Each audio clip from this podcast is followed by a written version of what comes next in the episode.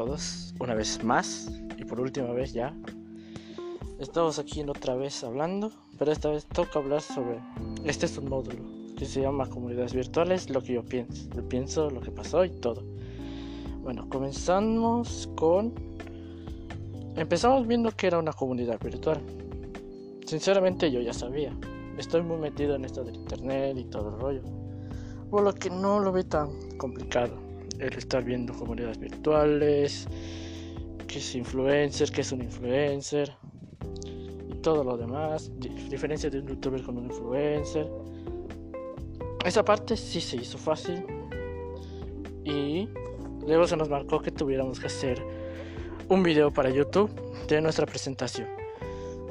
Nunca lo había hecho, nunca había hecho algo parecido. No me gusta grabarme a mí mismo no es porque me siento inseguro ni nada, simplemente no es mi estilo, no me gusta. No creo que me vaya a dedicar a algo como eso.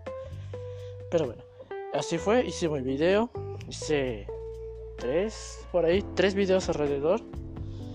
Y, y no, y aún así no, no me gustó la idea de hacer esas cosas. ¿Qué, ¿Qué fue lo que me sí podría haberme gustado?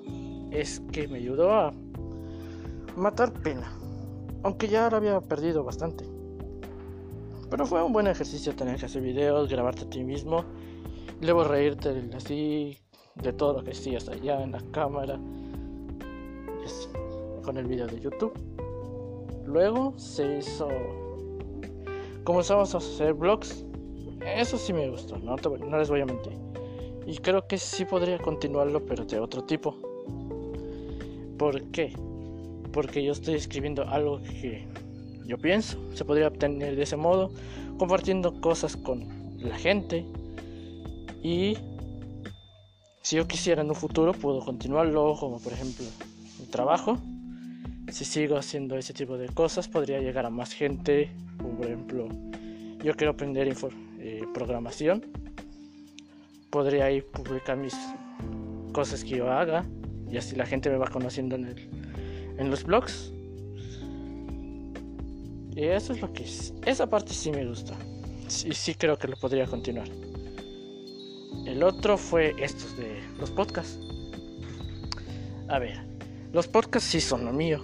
El estar solo hablando sin un guion es lo que yo hago. Yo improviso. Justo ahora estoy improvisando. Y sí es lo mío. Es lo que más me gustó. ¿Por qué? Porque hace que me desenvuelva por mí mismo sin tener que estar leyendo algo ya prescrito, sin emociones ni nada. Y por eso ahorita mismo no, no estoy con un guion, solamente estoy hablando.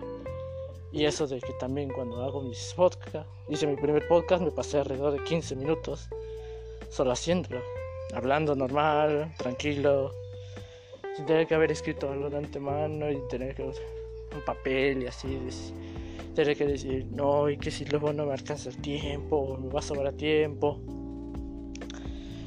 Y luego también hicimos un.